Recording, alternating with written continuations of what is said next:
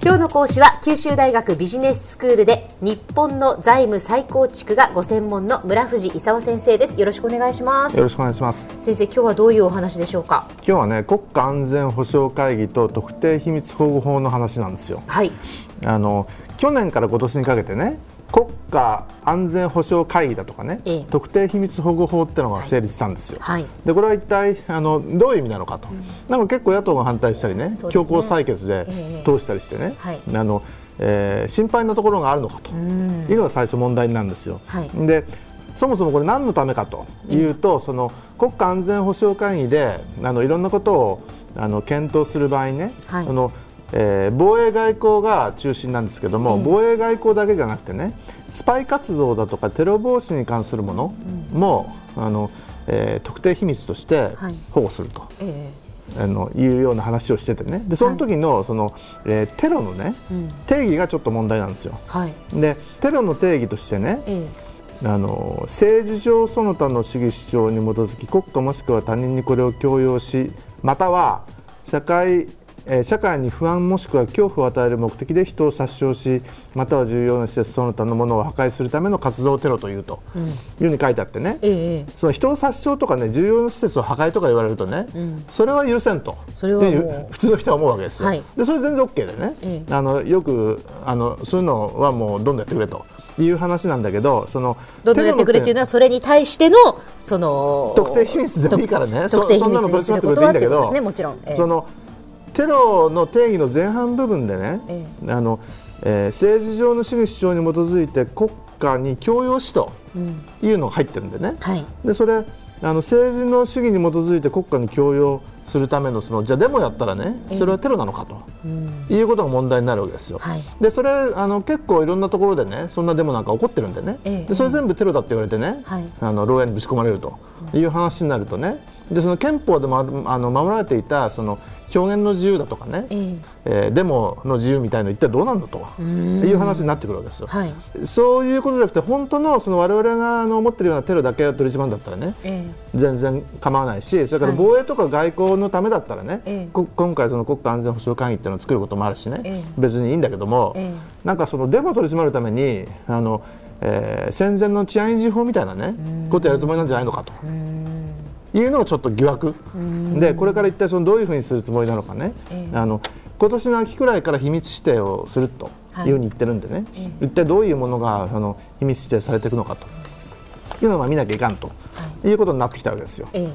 え。で秘密期間がどのくらいかだとかね、それから誰が秘密指定するのかとか、それからその、えー秘密指定って言った場合にねなんかあんまり変な秘密指定されちゃ困るんでね。誰がそれをあの監視してくれるのかということでその国会でいろいろ議論し始めたらね、なんか突然いろんな組織がね ポコポコとじゃあこの人たち監視しますってこう出てきたわけですよ。で保全監視委員会だとかね、はい。それからその情報保全観察室、えーとかそういうのが出てきたんだけど、でそれってなんか官僚の人たちがねあの他の人たちがインチキなことしてないかどうか見るっていうだけの話でね、あのえー外の第三者が見なきゃいけないんじゃないのかということで国会の中にね情報委員会みたいなのを設けようというような話がちょっと議論されてるんですけども、はい。それがまだ決まってないんでね、えよくわかんないんですよ。でそもそもなんでこの法律が出てきたかというと、はい。その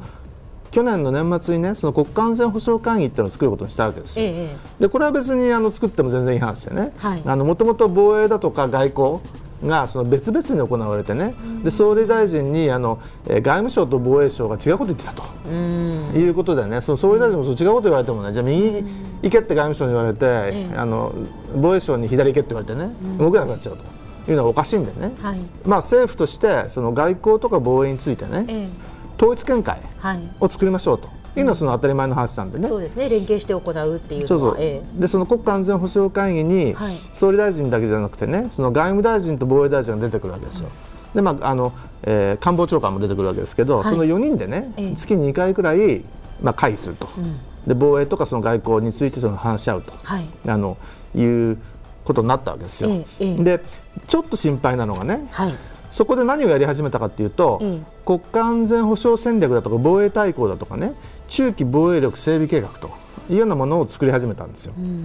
で、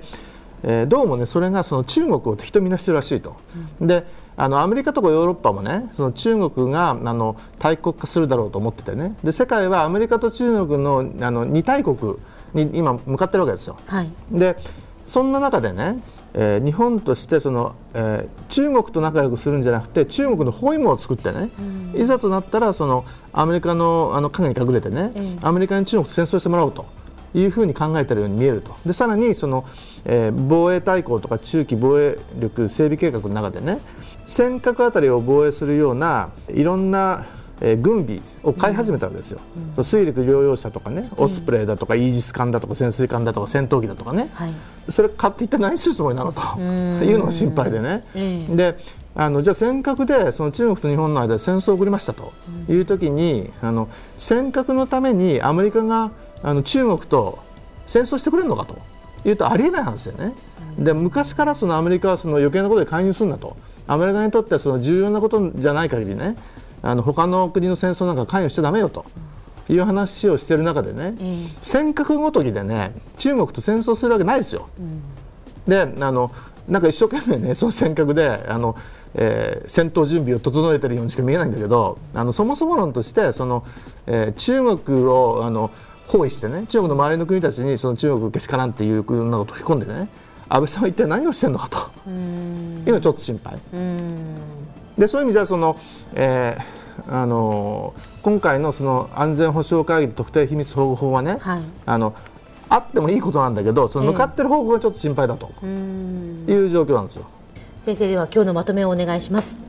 今日はねその、えー、国家安全保障会議とそれから特定秘密保護法という話なんですけども防衛外交のための秘密はいいんだけど、あのえー、テロの定義がねちょっと怪しいと。それからその国家安全保障会議を作ってあの国家戦略をいろいろ作り始めたのはいいんだけどね。あの中国を敵国視してねでその、えアメリカに戦ってもらおうかみたいなねそういう発想をするのは私は大変間違ってると思うんだよね。うん、でそういう意味じゃその、えー、大国化するあの中国に対して、うん、あの日本が戦うようなね、ことは本当にやめてほしいなというふうに思います。はい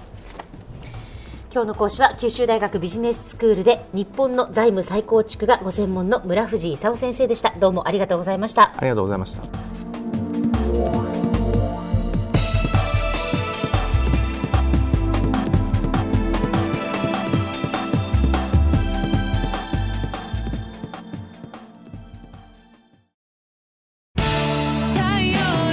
BBIQ は九州で生まれ